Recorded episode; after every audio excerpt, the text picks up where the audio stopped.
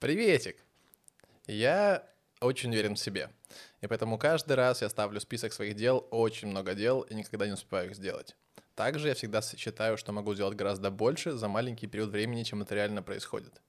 И поэтому периодически каждый день опаздываю. Зовут меня Антон Похотин, и мы находимся здесь вместе с... Că periodic опаздываешь, you are constantly, perpetually late. Perpetually. Dați să vă spun ceva despre Anton Pahotin. Anton Pahotin întârzie nu doar la lucru, azi de exemplu cu o oră și 8 minute. Anton întârzie, e ca eu pot să-l chem în ospiție și el să vină peste o oră jumate, liber. Anton poate să te invite la dânsul acasă, tu să vii cu jumătate de oră mai târziu decât el ți-a spus și el încă nu e acasă. Asta se numește vin la mine că eu nu sunt acasă. Anton m-a invitat la ziua lui de naștere și eu m-am dus și el încă nu era. Ik heb best, best je me fast fuck. И зовут тебя Шадикям? Йо, короче, Сенерват. минима Макяму Виорел Пахоми. Ăsta este podcastul nostru care se numește Dichii Roze. Одна Adna Roza dice другой.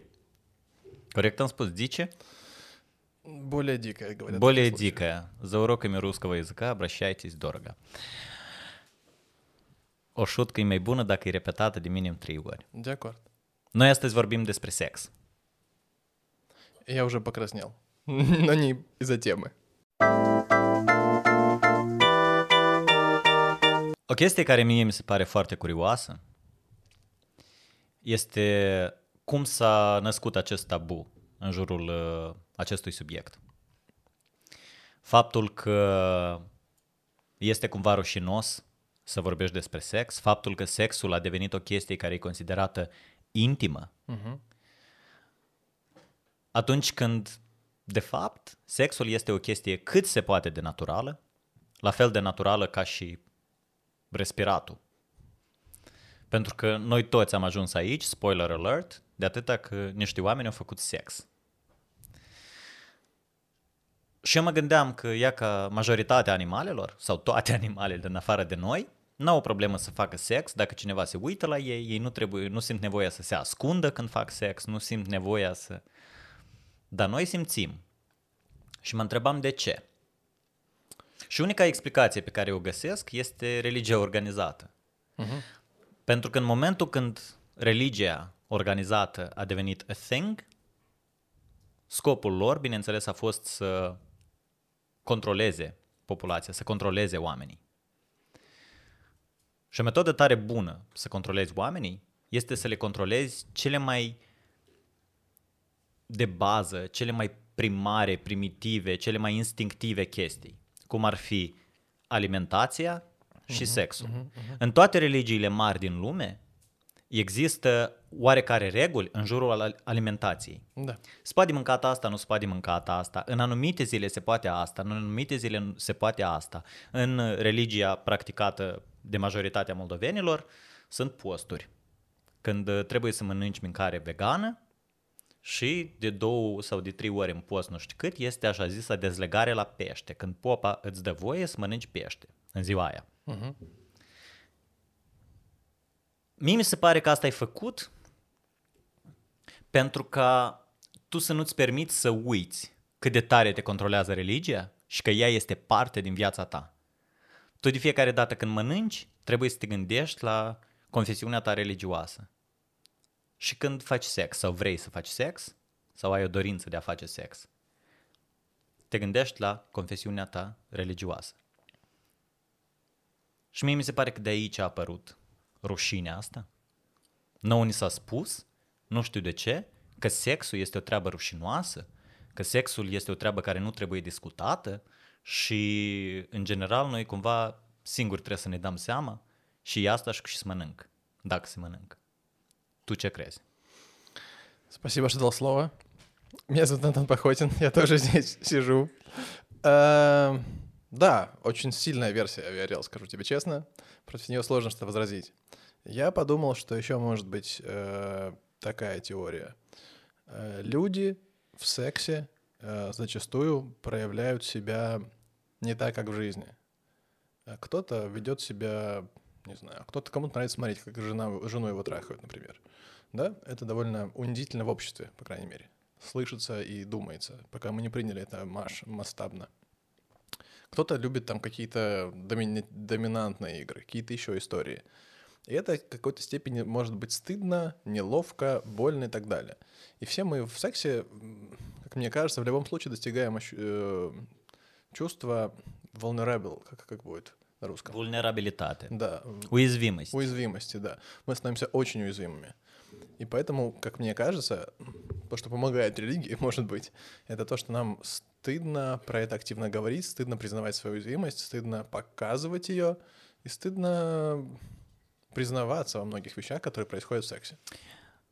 Dar mie mi se pare că asta se întâmplă de atâta că nouă ni s-a spus Da. că nouă trebuie să ne fie rușine. Pentru că hai să luăm primul tău exemplu. Uh, Să zicem un bărbat căruia îi place să urmărească cum pe soția lui o fute altcineva. Мгм. Uh, Acest king sau această pasiune are o denumire, ea în engleză se numește cuckolding. Да, да. На русском куколд. Переводы сразу пойдут. Да, не знаю, если это перевод или просто э, то же слово русскими Не, буквами. Ну вот. Ideea că asta trebuie să fie rușinos vine din acest concept că soția ta cumva e proprietatea ta. Și atunci când de ea se atinge un alt bărbat, el îți fură proprietatea ta. Да. Mie mi se pare că conceptul ăsta nu acceptă ideea că femeia este individualitate și că ea tot cumva are un cuvânt de spus în asta. Безусловно, но, наверное, обратно так же работает. То есть я думаю, что если женщина делит своего мужа и нравится смотреть, как он, ее муж занимается сексом с другой женщиной, ну, тоже не так, чтобы сильно было принято и нормально. Da, de acord. Ну, потому что, да, собственность, собственничество, не знаю, принадлежность одного к другому у нас э, как ячейки общества, семья, институт брака, который, как мне кажется, сыпется по всем фронтам, они довольно э, широкое распространение все еще имеют. И консервативные взгляды говорят, что так не положено, так нельзя. Опять же, наверное, все идет от религии изначально. Моногамия. Ты как к ней относишься? Э, Отношусь. Мы все как-то относимся, но как ты? Как? Как? Как? Довольно прямо отношусь к этой моногамии, на самом деле. Прямо, да? Да, ну как бы я... Мой мозг любит думать по-другому, любит искать э, сценарии и тому подобное, рассматривает разные варианты, скажем так. И концептуально к каким-то вещам он относится с sимпатией, но пока я практикую моногамию все свои годы, сколько их было. Uh, eu o să împart ceva cu ascultătorii noștri, sper că nu te super. Hai. Pentru cei care nu îl cunosc pe Anton uh, foarte bine, Anton este ceea ce noi numim în societatea contemporană a serial dater. Uh, Anton nu este genul de om care... pe, pe, pe, pe, pe, da, da, Anton nu da. este genul de om care să umbli în aleva, Anton nu este genul de om care să umble cu fututul în stânga și în dreapta. Anton, dacă образно говоря, futea, el trebuie să se îndrăgostească, urgent. Да, да, вот я тебе могу, да, даже свежий пример. Я недавно расстался с девушкой, как мы рассказывали, и я взял себе период времени на год мысленно, что я буду заниматься тем, что буду изучать тела других женщин, заниматься сексом, флиртовать и давать людям как-то ограниченное количество... И вообще саморазвиваться и быть один. Мы, мы- с тобой говорили после расставания, и мы с тобой договорились, что для тебя будет хорошей идеей Да, да, да. просто остаться один хотя бы на год, чтобы научиться быть одному, потому что ты не умеешь как-то. Тут я не соглашусь, у меня был период, когда я год был один. И что случилось после того, как мы договорились, что ты будешь один год? Э, Случилось следующее. Во-первых, я стал э, пробовать это. Я стал зарегистри- зарегистрировался в Тиндере, в. Бамбле, в Пьюре. Пьюр это тоже что же Тиндер, только для более серьезных отнош... решений. Блин, для секса, короче, что я э, витиевато говорю. А, Соответственно, я везде зарегался, везде платил премиум подписки, всем денег занес, везде свайпал и так далее. И у меня были свидания. Я виделся с девочками. Многие из них прекрасные существа. Я с удовольствием их порекомендую любому классному человеку. Они прям прекрасные, харизматичные, классные, симпатичные и так далее. Но у меня не было некоторого влечения, не было желания. Где-то там чуть-чуть не соответствовало моему восприятию, картине мира, не знаю, что-то еще. Я... у меня был секс один всего за это время, и как бы все остальное у меня были какие-то наводки, подводки, встречи, разговоры, но я не очень тянулся к этому, не очень хотел. Я даже думал идти к психологу и общаться на тему того, что меня не привлекают девушки, которые в моем, по моей картинке не 10 из 10 визуально. И поэтому я э, думал идти к психологу и заниматься этим. Но или и. Помогите. Идешь к психологу, помогите. Не могу ебать женщин, которых не люблю. Да, да, да. Ну, плюс как бы какие-то еще внутренние качества, само собой. То есть хочется, чтобы было о чем трахаться. Есть фильм, не помню, как называется, российский, и там была фраза «Не с тобой не о чем трахаться». И вот она мне очень запала в душу, я чувствую именно так. То есть хочется, чтобы было о чем трахаться. Соответственно, я много раз доходил до стадии, где как бы надо заниматься сексом, или не заниматься сексом. И я выбирал не заниматься сексом. И решил, что эта карьера не мое. Это вот это, это амплуа, оно как будто бы не мое. И что и... случилось дальше, Антон? И, по... и подтвердила Расскажи это, нам. И подтвердила мою гипотезу. Один подтвердил мою гипотезу один прекрасный день в Лиссабоне. Э, в этот день в Лиссабоне я за 40 минут влюбился в девушку. И, соответственно, карьеру завязал со всеми приколами. Это про вас, уважаемые.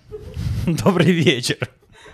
Завязал с всеми приколами, теперь я все в одном человеке, мне очень хорошо в этом. Я, давайте сразу, подождите, подождите, мое оправдание. Подождите. Мне охуенно. Давайте так, мое оправдание. Мне очень охуенно. Мне, я, я витаю в облаках. Да, я признаюсь. И мне очень хорошо. И эта карьера, вот это вот, все эти вот игры, то все, пробы, ошибки, занимайтесь, без проблем. Я вот как бы нашел то, что искал. Dus, значит, Europa. Uh, o chestie de înțeles. Atunci când uh, ești dintr-o relație de lungă durată, semnificativă, cum a fost relația da. ta precedentă, cumva este normal pentru un bărbat să caute un, un fel de escape. Unii se duc la sala de forță, alții își schimbă jobul, unii care au mai mulți bani își cumpără o mașină sportivă sau o motocicletă. Anton s-a dus în Europa. Să umble așa prin câteva orașe, cred că să-și limpezească mintea și nu știu ce. Și el când s-a dus, eu m-am gândit, blin, dai boh. și mă sună el într-o zi, din Europa, de la ruli, și a zis că есть новость. Он сказал, окей. Și după ce tu m-ai sunat, так чесалось кому-то рассказать, и некому было. Nu cui eu asta să-i povestesc, înțelegi? Dar, dar e ca splетница de mine nu putea răbda.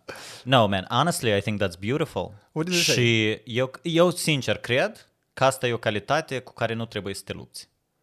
This is part of who you are, and that's not a bad quality, actually.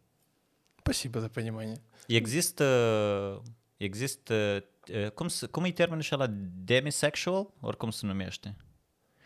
Ăștia sunt oameni care nu neapărat, nu prea pot simți atracție sexuală dacă nu simt o atracție emoțională. Мне нравится, беру. Acum labelurile sunt la modă. Da, da, din беру, nou, беру. Din nou. Um, eu am avut perioade din astea uh-huh. în care nu puteam să am o relație sexuală cu cineva uh-huh. dacă nu simțeam ceva aici, înăuntru, nu știu, în inimă, în suflet, nu știu dacă eu am suflet, dar înțelegi ce spun. Uh, dacă nu simțeam o, o, o conexiune emoțională, uh, nu puteam să, să am sex de ocazie. Și chestia asta la mine a apărut cu vârsta. Când eram mai tânăr, n-aveam o problemă. Dar uh, la un moment dat, am trecut și eu pentru o perioadă când am zis că все, experimentируем, живем по полной и I just want numbers on the board, știi? Uh-huh. Dă să creștem numărul. Dă să creștem numărul, dă să creștem varietatea, dă să creștem uh, shape-uri, bazinul, dă să creștem tot. Și dacă sincer, ori din cauza vârstei, ori din cauza nu știu la ce, dar nu mers. Pentru că um, am avut situații când it didn't work. Eram iaca-iaca, te trebuie să se întâmple și eu încercam și corpul meu a zis, no, thank you, we're good. Мне так было, боялся таких ситуаций. Да? Блин, это так неловко, так поломает человеку психику, мне кажется. Ну как? Dar nu, eu nu cred că cineva, eu nu cred că cineva vede asta ca their issue. I think they see it as your issue. Слушай, dacă, ți, dacă țin școală, asta e problema ta. Da, ești така șumușică femeie, cu țiță și cu tot ce, cu, cu body frumușel. Și el stă lângă tine și nu poate și nu dorește pe tine pe tot simți, de când eu știu, încă o dată, ce eu am auzit de la fete, că asta cumva humiliază o leacă. Eu, la mine situația era că eu în cap, Mhm. rațional vorbind, eu îmi doream ca asta să se întâmple. Dar nu simțeam dorința asta chimică. Înțelegi ce vreau să spun? Da, da, da. E expert în Și asta nu tot timpul a fost așa. Asta deloc nu tot timpul a fost așa. Eu cred că la mine asta a venit cu vârsta. Nu știu dacă acum e așa. Uh-huh. Uh, trebuie să încerc să-ți spun. Uh, revenim la subiect, dacă ceva, next season. Uh, dar uh, este interesant dacă asta cumva se naște din, uh, tot din monogamie sau nu. Tu cum crezi? Я у себя отслеживаю это, имею гипотезу, что это какие-то черты альтруистичные во мне, с одной стороны, с другой стороны, боязнь ответственности. Мне кажется, что если я займусь сексом, не имея к человеку серьезных э, намерений, влечения, или даже если я хочу его на полшишечки, то ему будет нехорошо от этого. То есть он почувствует, что его использовали, что это было без э, какого-то усердия. То есть мне сложно в сексе только брать, вот скажу так. Мне нравится давать. Вот, I'm a giver. I'm a taker and I have the same problem. You're a taker. Nu, în sens că eu pot liber să fiu foarte egoist în sex Мгм. și în același timp, iată, eu tot am avut uh, o perioadă destul de îndelungată problema asta. Ну вот, размышляя, то есть если я гивер, мне хочется отдавать, мне хочется дарить в сексе, но отдавать себя и так далее, то человек, которому я не испытываю серьезного влечения химического и интеллектуального, мне не хочется ему давать. Соответственно, я чувствую, что а только взять мне сложно, как гиверу. Вот, наверное, где-то там моя проблема конкретно. Ce crezi tu despre masturbare? Cu- Cum te uiți la ea? Pozitiv, negativ? Мастурбация это прекрасно. Глобально это прекрасно. Э, По-моему, это самый доступный наркотик, который может быть. Он всегда рядом, всегда в руке, под рукой, не знаю, как правильно сказать. Тут важно просто понимать, что должны быть какие-то грани и рамки. То есть, если курить там две пачки сигарет в день, это плохо и болезнь. Если ты куришь вечером после ужина один-одну сигаретку, то как бы ничего страшного. Всего, Все равно быть, плохо. всего должен быть баланс. Да не, не- не- не- Eu cred că comparația nu e tare bună, Anton, nu-ți spăra, dar fumatul este nociv Одну cum секунду. Эту компарацию сделал сексолог, который преподает в Оксфорде. Я смотрел его подкаст. Поэтому Пахоми бам! Сиди там! Я скинул ссылку всем, кто хочет. Jumătate de țigară este nocivă, iar s- masturbarea cu măsură este sănătoasă. Uh, E că eu nu știu ce înseamnă... Eu tot timpul am auzit din adolescență că masturbarea dăunează când este prea multă. Iată, eu mă întreb, ce înseamnă prea multă masturbare? Я тебе скажу, у меня были такие периоды. У меня были периоды, когда я мастурбировал 3-4 раза в день. Ну, бывало такое, что не у каждого бывало так. Не у всех. Я думал, у всех так. Итак, я мастурбировал. Нет, просто 3-4 раза это, по-моему, Да, мало, нормально. вообще. А, окей, тогда ухожу. Нет, ну мне, для меня было много. Для меня было... Я просто, наверное, мастурбирую долго. Я не знаю, по я закапываю себя, прекрати это делать. Так, э, окей, э, давайте поменяем тему. Нет, что ли. нет, мастурбация. Смотри, э, мне кажется, как я для себя это объяснял, да, после мастурбации есть какой-то период успокоения, э, ленивости, сонливости какой-то и так далее. Это сказывается на твоей жизни. Если ты мастурбируешь слишком много, соответственно, у тебя меньше желания завоевывать что-то, побеждать, куда-то ходить и все остальное. Поэтому это сказывается на твоей жизни. Мне так, со мной так это работало. То есть мне Я не сегодня знаю, норма там два разика это хорошо. Ты не согласен, скажи? Nu, eu nu sunt de acord, eu nu, nu consider că masturbarea uh, îți uh, diminuează din dorința de a câștiga, de a face bani, de a merge înainte, de a cuceri. Для меня сто процентов так. Eu... Что тебе uh, еще надо? Ты мастурбировал, ты в в экстаз эк- испытал, все. Păi dar ce, tu numai pentru asta trăiești? Да. Din potrivă, în experiența mea, uh, masturbarea este din potrivă un instrument care îți ajută să te focusezi, să te concentrezi pe ceva. Pentru Wow. că dacă la tine uh, uh, excitarea e la un nivel înalt, dacă testosteronul îți ies pe urechi, dacă literalmente, dacă penisul tău vrea atenție, Да. tu nu te poți concentra la lucru. So you do that, you get it out of the way, îți limpezești mintea, uh-huh. îți scoți sexul de, pe- din, din creier și te ocupi cu altceva. Pentru că nu știu cum tu, dar eu, uh, ca și majoritatea bărbaților, mă gândesc la sex constant. 99% din bărbați sunt așa. Я считаю, что... Ну, у меня по-другому работает. Я э, считаю, что мастурбация, ну, какой-то, если частая она, для меня это какое-то проявление слабости. То есть это легкий наркотик, легкое получение удовольствия. Я тебе объясню. Это легкое получение удовольствия, которое мне дается вот так вот впрыск. Он дается на короткий дофамина, на какой-то короткий промежуток времени. И мне реально больше не хочется ничего. Ну, то есть мне хорошо. Все. Зачем мне идти и, э, не знаю, заключать сделки с какими-то компаниями, кому-то звонить, что-то делать? Мне уже хорошо, пошли все жопу, мне нужны эти деньги, мне не нужно ничего. Я кайфанул. Я думаю, я не один такой. Tu kaifuiești prea tare de la masturbare. Понимаете?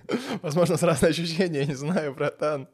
У меня ощущения очень кайфовые. Noi aici când discutam uh, acest episod, ai pomenit mifы про мастурбацию. Это что? А, э, ну, есть много мифов про мастурбацию. От банальных там что того, что от мастурбации растут руки на волосах.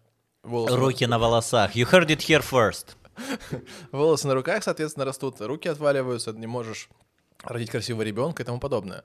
Думаю, это, это религиозная тема, оттуда это пошло. Опять же, тоже, что хотело, кон- хочется контролировать нас, религии, полноценно. Также они смотрели, конечно, на мастурбацию. Чрезмерное удовольствие, там, э, хохот в комнате и тому подобное никому не нужны. Будьте аккуратны, мастурбируйте никогда.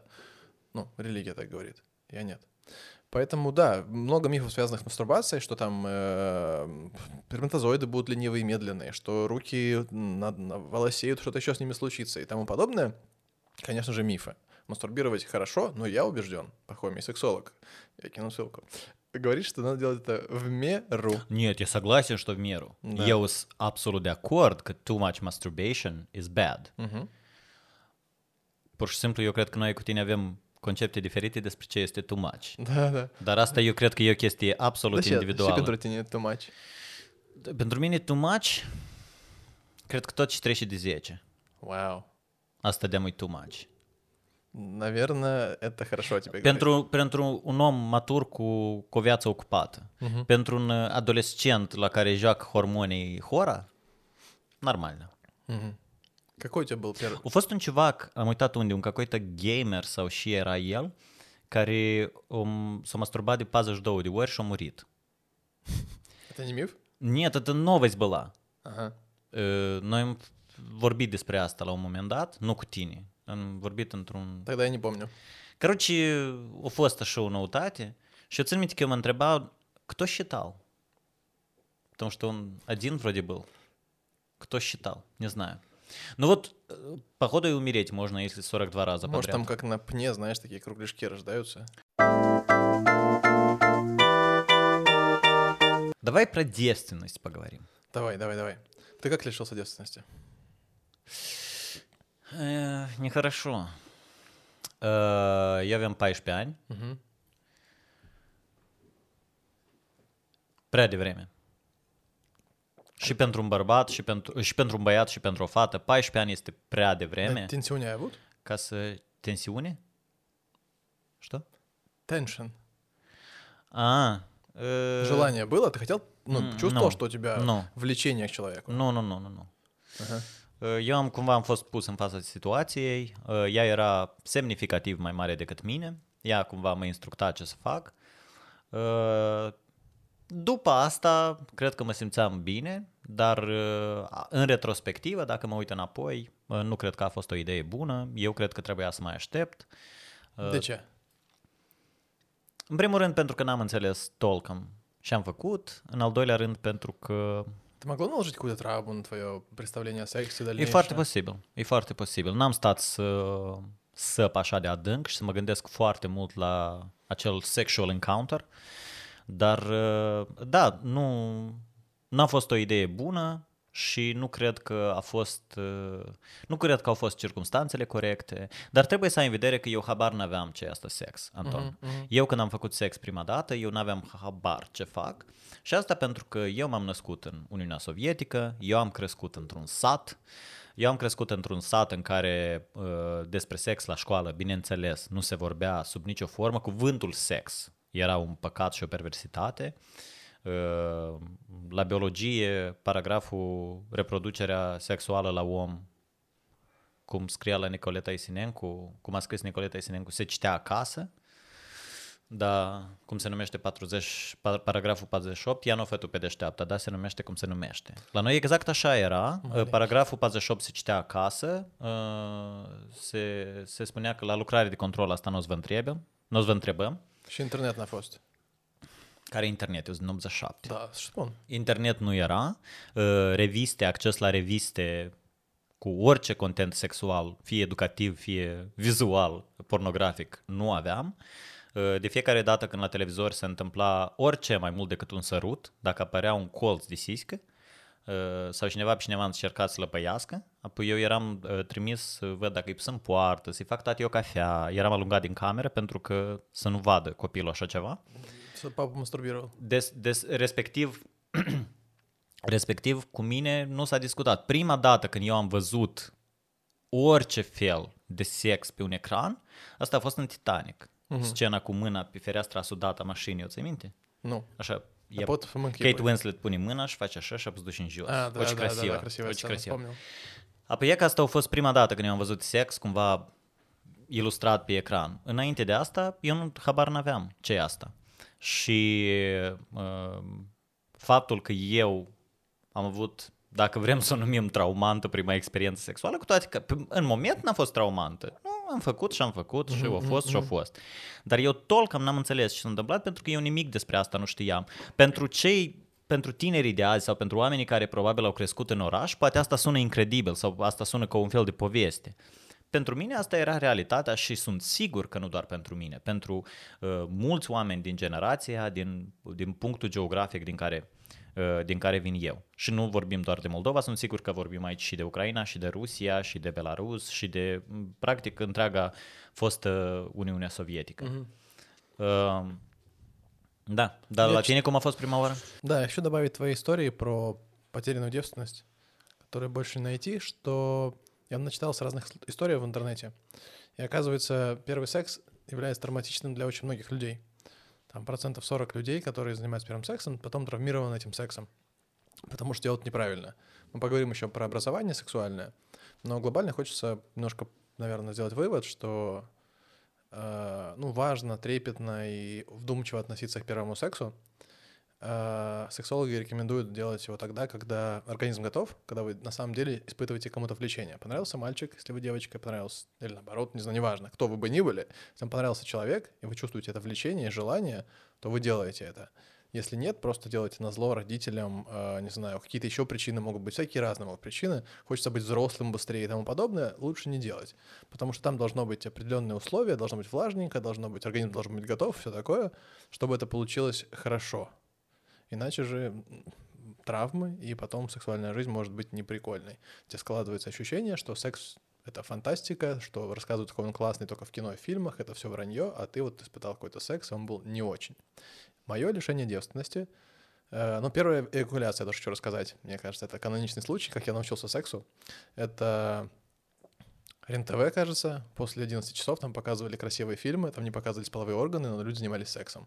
Очень красивые люди были, мне кажется, оттуда у меня какое-то такое любовь к X-арту, к эстетике такой, потому что там всегда это было очень красиво. Не показывали жестких сцен, не показывали какой-то БДСМ и все остальное, а делалось это очень красиво. Я смотрел на этих людей внезапно, один раз ночью оставшись у бабушки, смотрел телевизор, наткнулся, опешил, офигел, открыл рот и стал поддергиваться тазиком. Открыл рот? Ну да, я удивился. А, Да-да-да. Nu speria lumea. Așa.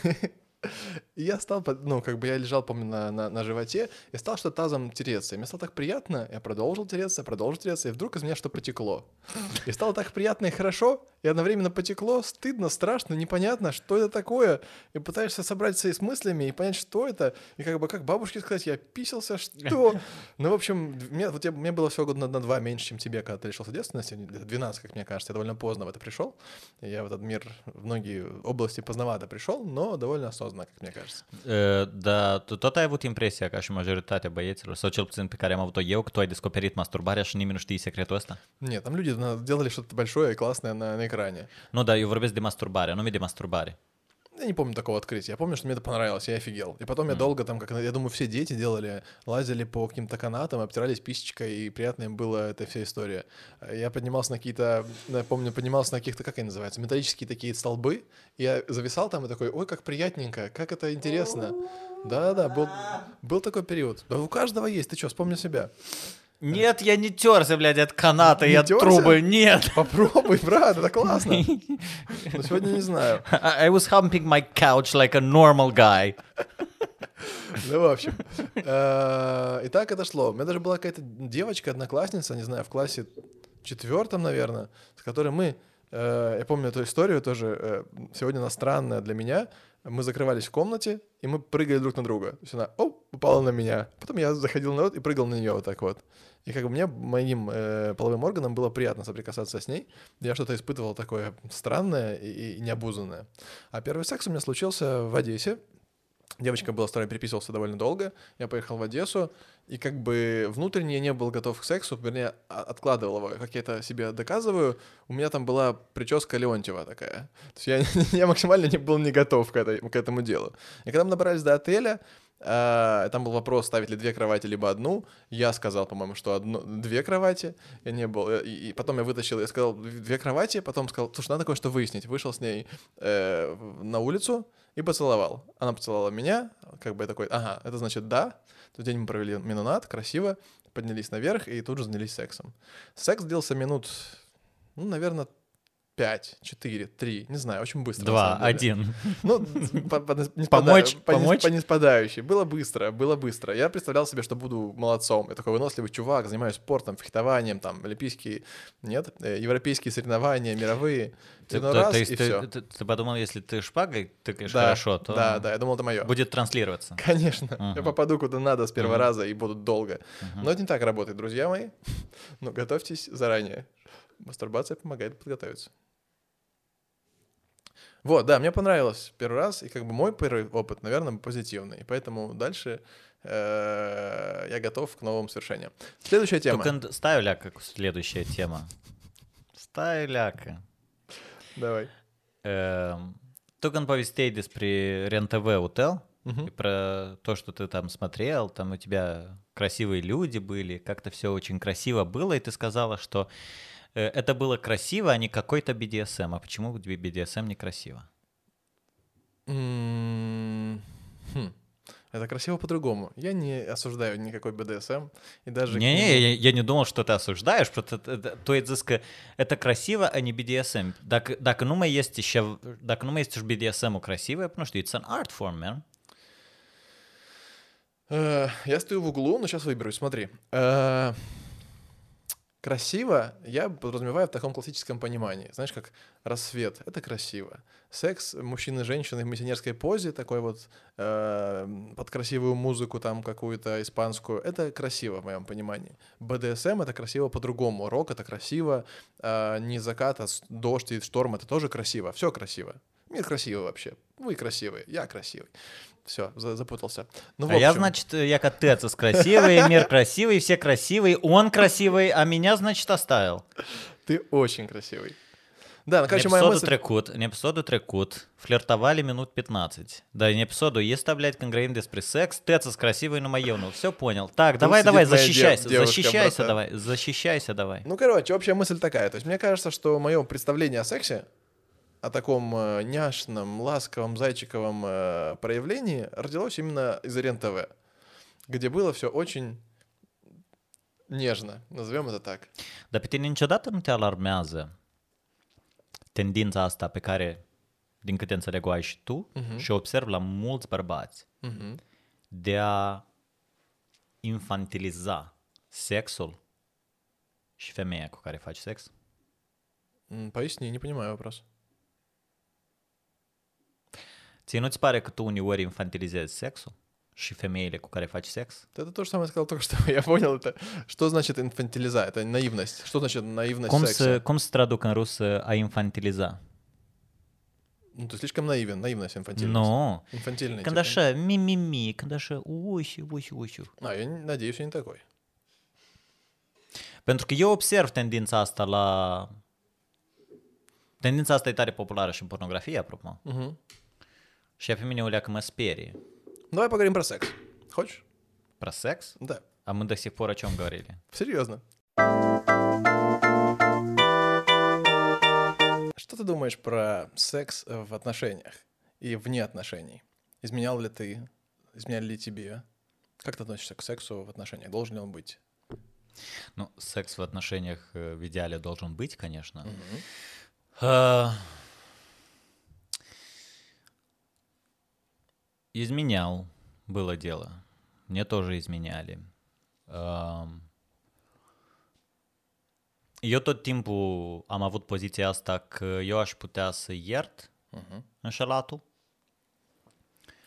Pentru că, nu știu, toată lumea face greșeli în viață.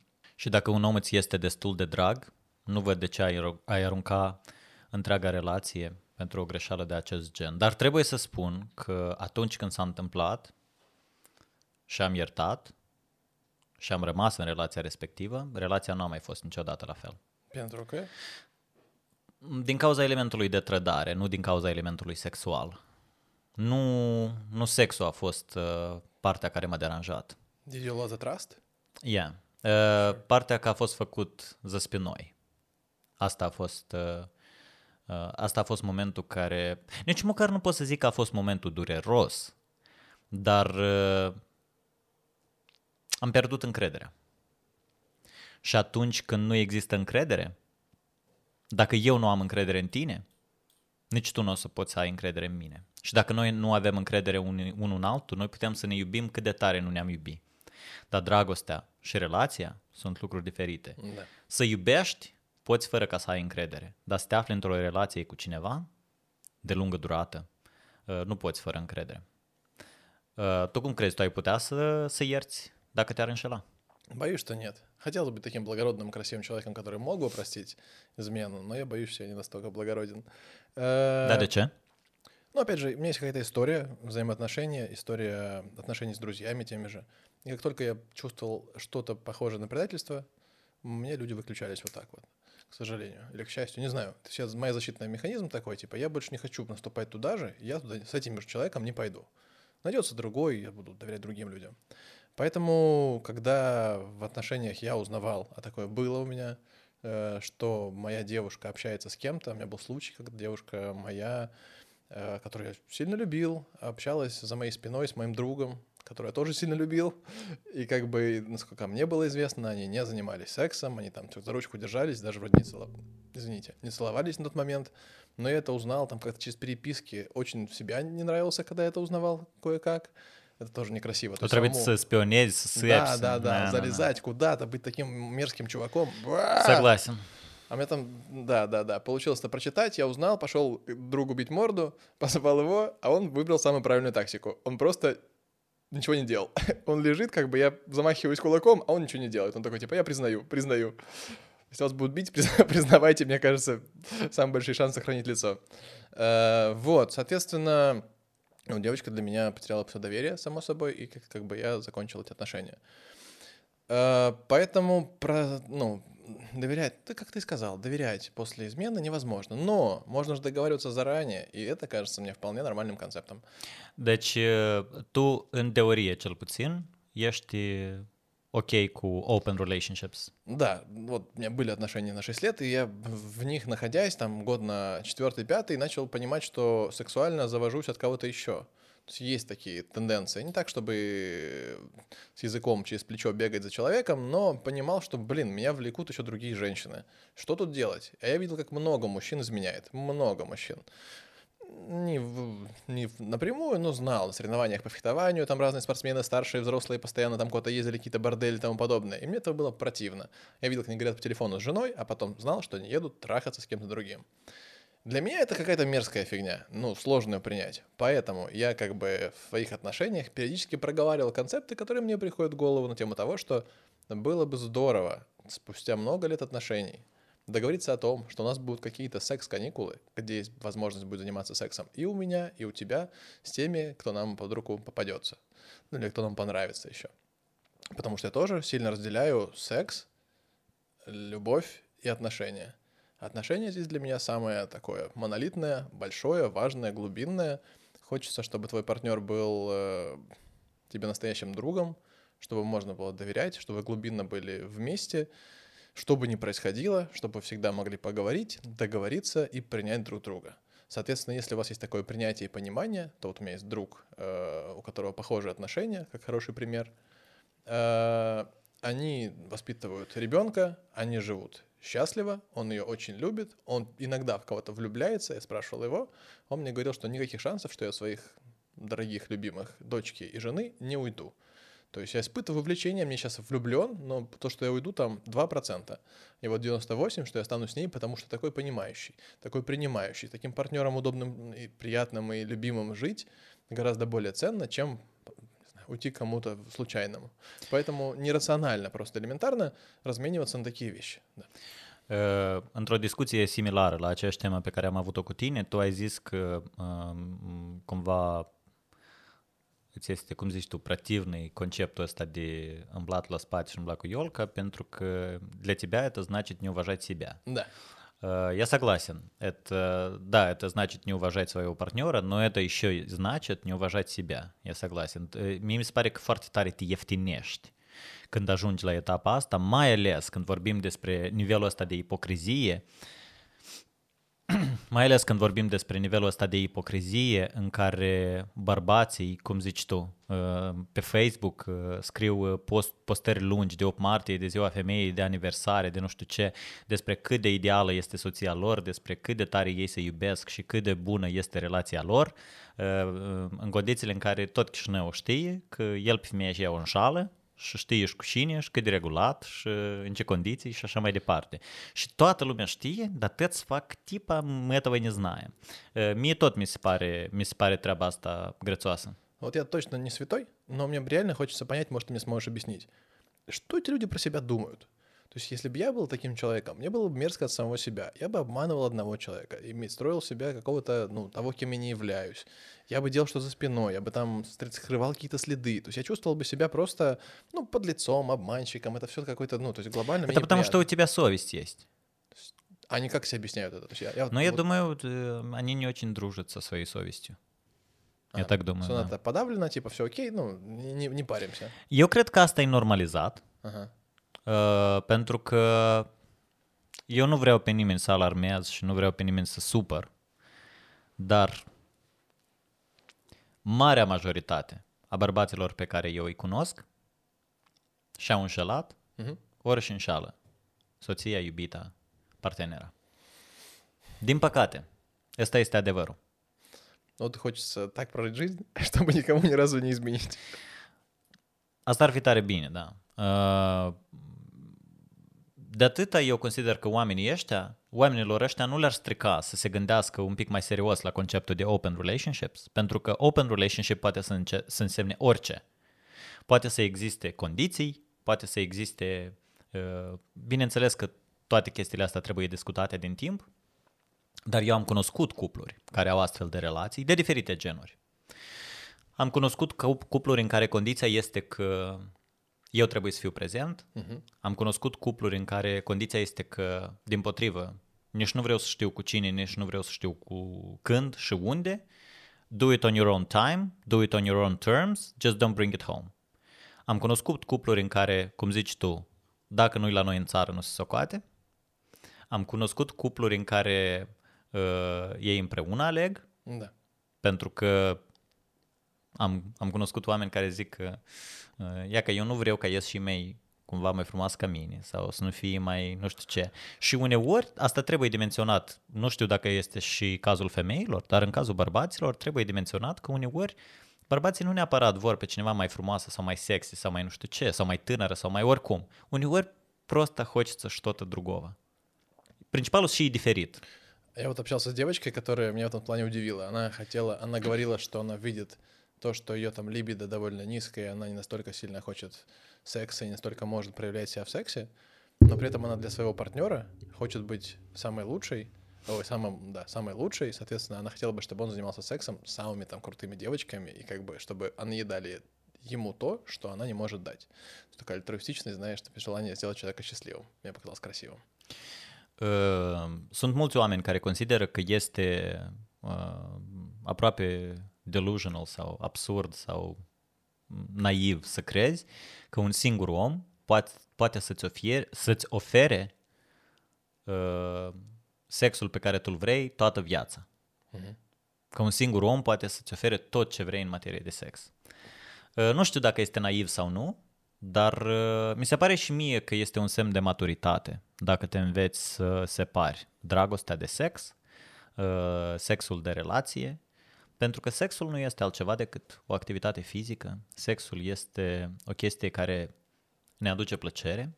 Și da, bineînțeles că majoritatea oamenilor o să fie de acord că sexul din dragoste este cel mai plăcut, dar totodată, dacă vorbim de BDSM sau alte chestii mai uh, extreme un pic, uh, uneori inversul lucrează. Uneori, din potrivă, sexul e mai interesant cu o persoană pe care nu o iubești. Uh-huh. Pentru că unei persoane pe care o iubești, nu vrei să-i provoci anumite simțiri, sentimente și așa mai departe, da?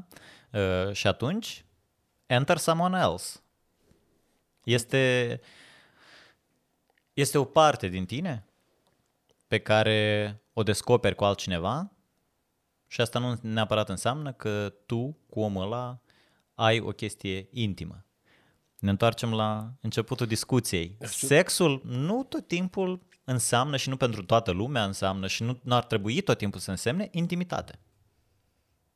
Да, да, да, абсолютно согласен.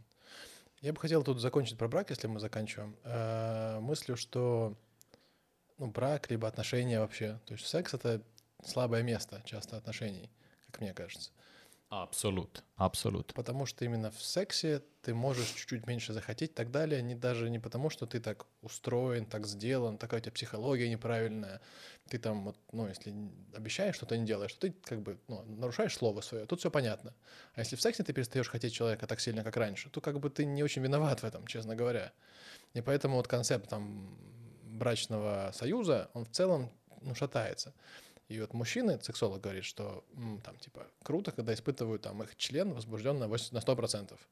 Но со временем, с одним и тем же партнером, когда он уже снова и снова его покоряет, снова и снова с ним как бы завоевывает, желание его притупляется. Там 70%, Диспары un pic dorința asta, и тому да. подобное. Да, да, да, да. Женщины чуть по-другому работают. Как правило, они лучше привыкают и больше испытывают чувства и ощущений, вернее, от одного постоянного партнера. Даже часто любовники не могут им додать этого, потому что ты подстроился, уже умеешь, знаешь, тому подобное. А вот мужчинам хочется какую-то еще самочку. Соответственно, так ну, трещат по швам многие браки и отношения. И вот если секс, проблему с sexом решить, то многие отношения, как мне кажется, могут быть гораздо более крепкими. Eu sunt absolut de acord. Eu cred că multor cupluri le-ar prinde bine să discute despre asta și să se gândească în serios la chestia asta. Pentru că eu am discutat cu cupluri care sau sunt sau au fost în relații de acest gen și aproape toți mi-au zis același lucru, că de la început a fost o barieră psihologică, că ea ca nu mă imaginez că pune altcineva mâna pe dânsa, pune din minți. Dar odată ce depășești bariera, asta nu e doar decât, nu e altceva decât o barieră psihologică, atât. Uh-huh. Și odată ce o depășești și uh, înțelegi că tu poți să ai control asupra situației, da și tu înțelegi că rolul tău în această relație nu este nici de cum amenințat da. de omul ăsta, atunci totul devine mult, mult mai ușor. Și închipuiți câte relații, câte căsătorii ar fi fost salvate dacă cineva avea ocazia să facă sex de ocazie o dată de două ori, decât să înșele, să-și завести себе любовницу или любовника, și să începe... Pentru că ai dreptate. Eu cred că, eu cred că uh, problemele de ordin sexual sunt probabil motivul numărul unu din care oamenii divorțează. Ну, тут как будто с тобой пропагандируем полигамию какую-то, но мне кажется, что мы приходим... Nu, noi nu deloc, nu asta facem. Noi pur și simplu amândoi sunt, noi până acum nu prea am fost de acord cu multe chestii, dar acum suntem de acord că asta este o chestie bună care unor oameni le-ar prinde bine să o discute. Și eu, sincer îți spun, uh, recomand Uh, să recomand oamenilor să o încerce. Am încercat, nu e așa de rău cum pare. Да, и мне кажется, вопрос в том, чтобы занести секс и вот это вот отношение друг к другу возможно, уходящую страсть, возможно, там, потребность в сексе с кем-то еще, в зону осознанности своей, осозна- осознанности и понимания, что это такое и почему это происходит. Тогда будет гораздо проще мириться со многими vещами и не думать, что это магия, магия измены, не знаю, волшебство, колдовство и тому подобное. Dar vezi că, Рационализируется все. vezi că ca cuplurile să ajungă la etapa asta, aceste cupluri trebuie să discute despre sex. Mhm. Adevărul este că majoritatea cuplurilor, cu cât apropo sunt mai în vârstă, cu atât mai puțin discută despre sex. Ele fac sex, dar nu prea discută despre el, mai ales cuplurile căsătorite. Și eu cred că asta iarăși vine din lipsa deprinderii. Noi nu suntem deprinși să discutăm sexul, nici măcar în cuplu, uh, și asta e legat de lipsa educației sexuale. Și uh, a- ăsta este încă un efect negativ al lipsei educației sexuale, nu doar în școli, dar în familie, în societate în general. Pentru noi, uh, sexul nu este o chestie care necesită educație. Pe când eu tare nu sunt de acord și nu ne-ar strica tuturor un pic de educație sexuală, mai ales când, când e vârsta aceea, când joacă hormonii, când, când oamenii nu știu încotro să o iei din punctul ăsta de vedere.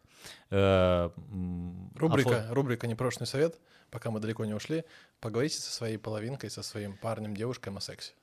Это может быть очень занимательно и очень интересно и полезно. Și asta poate să fie foarte hot, apropo. Da, asta da. poate fi inclus în, în sex și asta poate să fie un preludiu. Кстати, да-да-да, я, кстати, рекомендую э, перед первым сексом попробовать поговорить с девушкой или с парнем о сексе. Э, Есть такая метода.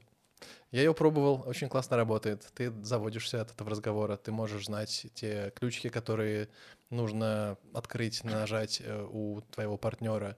Ты можешь э, узнать больше про партнера в конце концов. Ты можешь не сделать ему больно, неприятно и все остальное. То есть очень здоровая штука перед даже первым сексом поговорить о сексе и узнать, как ты любишь что. И это классная прелюдия. A fost așa un caz în, nu o să-mi aduc aminte acum anul, dar a fost o, o știre despre o fată din clasa a 8 sau a 9 dintr-un sat din Republica Moldova, iarăși nu o să mi-l aduc aminte acum și cred că nici nu e cazul, uh, care se simțea rău într-o zi la ore, s-a dus acasă și până la urmă s-a adeverit că ea este însărcinată și ea nu știa. Ea nu știa pentru Ce că... clasă? A 8 sau a 9 ea nu știa pentru că ea nu știa ce înseamnă sex, ea făcea sex cu un băiat, dar ea nu știa că asta e sex, ea nu știa că sexul poate să rezulte în uh, sarcină. Uh, ei, uh, nimeni nu i-a spus ce înseamnă menstruația, ce înseamnă când îți apare menstruația, ce înseamnă când ea dispare. Uh, ea părinți nu avea, trăia singură cu bunica, bunica nu a purtat aceste discuții cu ea niciodată, prietene nu avea, uh, la școală nimeni nu i-a spus. Și iată așa, a ajuns uh, nu doar însărcinată, dar însărcinată deja cu burtă vizibilă. Uh-huh, Uh, și asta, asta este joscă, da, dar asta este încă o consecință a lipsei educației sexuale. Și eu vorbesc aici nu de, uh, apropo, eu vorbesc aici nu de, eu vorbesc de 10 ani în urmă sau ceva de genul ăsta. Nu vorbesc despre anii 80, da? Добавлю жесткости в это, если позволишь. Te rog. Я нашел статистику, что в России 3-4% девушек делают аборт в школе. M, Pizdeț же. Это же оттуда, да. То есть, а во Франции для сравнения 4,5%. Во Франции есть сексуальное образование, в России нет сексуального образования. И вот оно вам. Pentru că ei habar n-au ce fac. Pentru că ei nu înțeleg riscurile, pentru că, pentru că, pentru că, pentru că. Și întreaga, toată stigma asta și toată rușinea care se pune în prejurul sexului, asta nu oprește oamenii din făcut sex. Uh-huh. Asta doar oprește oamenii din comunica despre sex, din a învăța despre sex și așa mai departe. Ă, de atâta eu aș ă, insista. Noi avem acum o guvernare care se numește cea mai pro-europeană de până acum și ei că acolo, nu știu, și înșearcă permanent. Dar e ca în direcția educației sexuale nu se mișcă foarte tare. În direcția legalizării sau cel puțin decriminalizării uh, pornografiei și prostituției nu s-a mișcat deloc. Eu nu înțeleg de ce. Uh, uh, Dacă te consideri o guvernare um, Я думаю, что во многом это от народа зависит. То есть народ, они работают на политические баллы, и все-таки они видят, проводят какие-то опросы Да. и понимают, что народ массово не готов. И хорошие Evident. вещи делать сложно. Когда есть, Evident. когда есть плохие, условно плохие. Evident, dar măcar de s-ar face соперники. niște pași în direcția asta, pentru că prostituția nu degeaba se numește cea mai veche profesie din lume, pentru că este cea mai veche profesie din lume. Uh, Tu nu ai de ales ca și stat dacă să ai prostituție în statul tău sau nu. Prostituție o să existe tot timpul. Tu ai de ales numai dacă tu ai să ai ceva venit din asta. Dacă oamenii ăștia o să plătească niște impozite. Da. Și tu ai de ales dacă oamenii ăștia o să aibă, o să beneficieze de o oarecare protecție, de orice gen. Uh, La noi, din păcate, prostituția se practică într-un mod voalat, deschis și nu știu, iată de exemplu, eu fenomenul ăsta uh, fenomenul ăsta fetiță jurnalistă de la un canal de televiziune, reporteriță, care uh, mutiește cu un politician, Aha. e ca, mie, de exemplu, asta mi se pare prostituție. E ca, de ce e diferit asta? De, ne-am întâlnit, ți-am dat 300 de euro și tu faci și spun eu. Dacă eu am așa o pulă fermecată și cineva vrea să-mi plătească niște bani ca să pui mâna sau altceva pe dânsa, ce drept are statul să-mi interzic asta? Eu pe nimeni nu rănesc. Eu drepturile nimănui nu le încalc. Eu pe nimeni nu supăr, eu pe nimeni nu ating. Aici sunt doi oameni care uh, își dau consimțământul și vor să facă un schimb de uh, bunuri și servicii. Care este problema? Да, странная штука, если так логически разобраться, то ну, ничего криминального не происходит. То есть это может быть услуги по маркетингу, по консультации на тему психологическую, что-то, что-то, чё- что угодно, например, на обмен чего-то. Da-da-da. А тут обмен как бы... Dacă tu vrei un masaj, tu poți să te vreau. duci la spital A, să da. ți-l facă Мгм. sau la o clinică specializată Мгм. și pe tine o să te atingă peste tot în afară de un singur loc. Dar dacă tu vrei să te atingă în locul cealaltă, gata, asta e, asta e crimă. What the actual fuck? Нелогично, ребята, как-то нелогично. Делайте что-то с этим. Scurt, legalizați prostituția și legalizați pornografia. Iubești porno? Люблю порно. Давай чуть-чуть закончим про образование. Давай. У меня был вопрос у тебя. Как ты думаешь, родители должны говорить со своими детьми про секс? Однозначно. În primul rând, părinții trebuie să vorbească.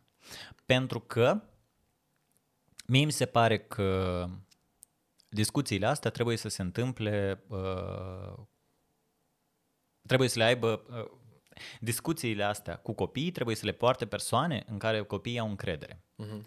Și în ideal, într-o lume ideală, copiii voștri trebuie să aibă încredere în voi ca părinți. Și atunci, primele informații și primele răspunsuri la primele întrebări uh, trebuie să le aveți voi. Bineînțeles că trebuie să existe în sistemul educațional, nu putem să lăsăm asta doar pe seama părinților, uh, în sistemul educației, pentru că părinții sunt diferiți. А Ты не думаешь, что если там мама рассказывает дочке или сыну, что она там делает миньет папе, что какой, по каких позах он ее трахает? Dar eu n-am spus că părinții trebuie să povestească în detalii cum ei fac sex. А Если вопросы появляются-то. Nu, există, bineînțeles, limite la tot, Anton. Ne- ne- Noi cu tine, iată, acum discutăm deschis despre sex, dar tu doar nu mă întrebi în ce poze fac eu sex și... Înțelegi? Adică și noi suntem de o vârstă, de o generație și pe picior de egalitate. Bineînțeles că există limite, ca și în orice discuție, Anton. Dar uh, atunci când uh, copilul te întreabă uh, ce înseamnă masturbare, nu-i spui că este cuvântul urât, n-al mai spune niciodată, dar îi răspunzi. Да, да, конечно, конечно. Просто и где грань, ну, наверное, надо прочертить. Каждый сам себе прочертит ее, но в любом случае, мне кажется, что есть опасность, что мама немножко потеряет из этого паттерна мамы, мамы, святое такое существо и так далее, если будет говорить с ребенком про секс и более-менее Vezi, подробно. mama e svitoie, dar sexul și не святой. Sexul e грязный cu dânsul. М, Ну, он такой, да, он приз- приземленный, житейский. Важную тему напоследок приберегли. Это сексуальное раскрепощение и секс в разных вариативных формах. У меня, к сожалению, признаюсь, опыт не такой большой. Ну, даже, наверное, сказать можно маленький, ничтожный. Можно меня унизить, сказать мизерный. Ну, как бы что-то пробовал. Мне интересно, какой твой опыт? Что ты испытал в этой жизни? Не можно называть конкретно, но хотя бы как-то образно пояснить, насколько круто быть разнообразным в этом деле. Что ты испытываешь? Поделись немножко эмоциями позитивными. Что вот это вот? Вот это вот что вот сейчас было? Nu aș vrea să povestesc concret, dar uh, не zrea te sprosil, da, eu am destulă experiență în, uh, în, Da. acest, în acest domeniu. Uh, Pentru mine asta a fost frumos. Mie asta mi-a dat un sentiment de libertate. Uh, Pe alocuri, pe alocuri te simți pervers, dar uneori să fii pervers e plăcut, uneori asta e chiar hot. Uh, și știi ce? Atunci când te înveți să iubești extrem. Мгм. Te înveți și să manifeste această dragoste în metode extreme. Вау, это красиво. Și uh, pentru mine tot timpul sexul a fost despre dragoste. La un moment dat am descoperit că el poate să fie și despre ură și despre gelozie. Урă? Da, Poți să fuzi pe cineva cu ură? da. If you never hate fucked anyone, you should try it. It's... I mean, I mean, look, o să-ți pară rău probabil după, imediat după. Да, да. Dar n-ai avut niciodată să te uiți la o parnuhă așa de ужасная, că după ce dai drumul îți gândești, ui, blea, la și mă uit eu, eu Da, sunt așa da, un da, răzvratnic, da, da, нет, da, ești delete history, clear history. Um, este o metodă tare bună de a te descoperi pe tine, de a-i descoperi pe cei din jur, mai ales dacă, dacă, dacă urmărești podcastul nostru. Dacă urmărești acest scop de a de a-ți scoate o mască. Iată, pentru unii oameni, sexul este o oportunitate de a îmbrăca o mască, uh-huh. Uh, a lot of people like role playing. Da, давай eu as și eu bossul, dar tu secretarșa. Da, давай eu as și eu uh, aista, dar tu asta. Da, tu aista, dar eu aista. Uh, mie niciodată nu mi-a plăcut și nu m-a atras treaba asta și eu cred că din motivul ăsta. Pentru mine sexul este o oportunitate de a scoate o mască și de a fi eu însumi decât de a îmbrăca una. Pentru că mie mi se pare că eu port măști în viața de zi cu zi și uh, uh, sentimentul de libertate pe care l-am obținut în anumite momente sexuale, nu l-am avut niciodată, nici într-un alt context. Așa că uh, mie mi se pare că acest экстримчик, aceste uh, вот эти все развраты, которые я испробовал, uh, не все понравилось. Ну, не Иногда, ну, иногда пробую говорю, нет, не для меня это. Но в итоге дарит тебе какие-то чувства, которые ты не испытывал в других вещах. Да, Вау. именно чувство свободы. Я вообще люблю охотиться за чувствами, которые еще не испытывал. Это прикольно. То есть ты что-то новое ощущаешь, это как-то новое измерение тебя. Такой, опа, я так умею, вот это ощущение. Eu am avut, eu am avut momente sexuale în care am fost foarte uncomfortable. Și până și din acele am avut ceva de învățat și știi cum, now I know. E că ai încercat, оказывается, asta nu e așa de hot cum pare. Now I know. Вот мне E ca, интересно. e ca un, un, lucru, un lucru pe care uh, uh, cred că marea majoritate a oamenilor care nu au f- o experiență foarte mare, marea majoritate a oamenilor o să-ți spună că ei visează la threesome, foursome și așa mai departe. Eu eram unul din ăștia. Мгм. Оказывается, nu este așa de interesant cum... În fantezie e mai interesant Мгм, мгм, мгм. decât în realitate. E o grămadă vălăchită. Care, короче, e, o, gră, e o grămadă bătaie de cap. Столько работы. Nu e o grămadă bătaie de cap și e o grămadă de uh, organizare și uh, different people. Mai în scurt, poate și e bardac uneori. Dar în Yeah. fantezie asta, asta lucrează mult mai bine. Uh, și de aici sunt și chestii pe care eu poate le vreau în cap, dar eu nu o să le încerc niciodată. Uh-huh. Pentru că eu sunt sigur că ăsta e genul de attraction care mai bine și e nedostижимый. Mai bine asta să rămână o fantezie. Tu e ca din toate fanteziile tale pe care nu le-ai realizat încă. Tu pe toate ai fi gata să le reze- realizezi dacă ți se dă oportunitatea azi mâine. Нет. Deci ai și tu de astea pe care vrei să le lași fantezie. Да, некоторые кажутся действительно очень классными. Как ты сказал сейчас, ты сформулировал, я понял, что, ой, я так ощущал. Я не думал, не думал об этом раньше. То есть это твоя мысль, держи ее. Думаю, что действительно некоторые вещи кажутся супер интересными, прикольными и классными, но в реальности, когда начинаешь их использовать, делать, если там вовлечены еще другие люди, появляется куча факторов, которые, ну, 95% не получится так, как ты фантазировал. И поэтому пробовать это, рискуя какими-то травмами и неприятными ощущениями и так далее, наверное, я бы не пошел. Da. Да, да, да. Ну, мне интересно стало, ты говоришь, что ты в сексе реальный. А почему ты это реальный не здесь, с нами? Nu, слушай, pentru că anumite părți ale mele nu e oportun să le aduc aici. Ага.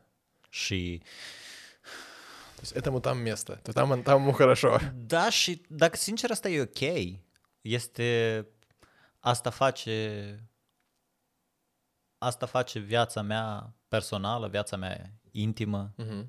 dacă tot folosim cuvântul ăsta, Asta face lucrurile alea mai exciting. Că, you know, eu aleg cu cine să le împart și asta e o parte din mine pe care nu toată lumea o vede. Dar e ca ție să ți-o arăt. Mie? Și nu, nu ție. Ai. You wish. No. uh, ție, ție. E ca, e ca la restul un arăt, dar e ca ție să o arăt. Și you get to see a side of me that not everybody knows and you get to decide if you like it or if you don't. Uh, și în același timp, tu mi-arăți o parte din tine, nu tu concret, you wish. Uh, m, tu mi-arăți o parte din tine pe care nu arăți la alții. Și atunci noi avem acest mic secret. Iată, Da. noi avem, noi ne împărtășim cu o chestie Wow. care, care nu e accesibilă tuturor. Iar iată, în contextul ăsta nici nu e nevoie de, știi cum, mare dragoste sau mare relație. Vot Însăși, însăși, însăși uh, acest schimb de, de o chestie atât de uh, personală și dragă nouă, însă și asta este, însă și asta este intimitate, asta este încredere. Вот в этом, по-моему, и, и кроется этот, ну, настоящая расшифровка слова интимность. Я сейчас только понял, ты донес это, и так прикольно стало понятно, что реально ты открываешь себе какие-то качества, что-то, что никто ни другой не видит. Это происходит только там, в сексе, и другой человек тоже делится чем-то, чего нет в мире. И это остается между вами. Это такой договорчик сексуальный. Прикольно. Вот это и есть интимность. De acord? Что ж, давай что желать нашим дорогим глядачам. Eu vă doresc uh, să nu vă înșele nimeni, să nu înșelați voi pe nimeni, să aveți curajul să discutați despre sex, să aveți cât mai puține experiențe sexuale neplăcute, dar totodată să nu vă temeți de ele așa de tare și uh, iubiți-vă pe voi înșivă, că dacă o să vă iubiți voi, o să, o să, o să vă dorească alții, o să dorească să vă iubească și alții. Dar tu ce le dorești? Я бы пожелал всем э, смотреть секс, Читать про секс, говорить про секс и не бояться пробовать, потому что часто самое лучшее решение происходит преодолевая страх. That's a nice one. А, Сегодня в гостях у меня был, я, интервью, я интервьюировал Верила, Верила Пахотина. Пахотин. Что я поплыл вообще в хлам? Pe mine mă cheamă Viorel Pahotin, iar eu i-am luat un interviu lui Anton. Дикие розочки с вами. Чао-чао, хорошего вечера, любите себя. Почаще. dar nu tare. Puteți și-ți răi câteodată. Bye.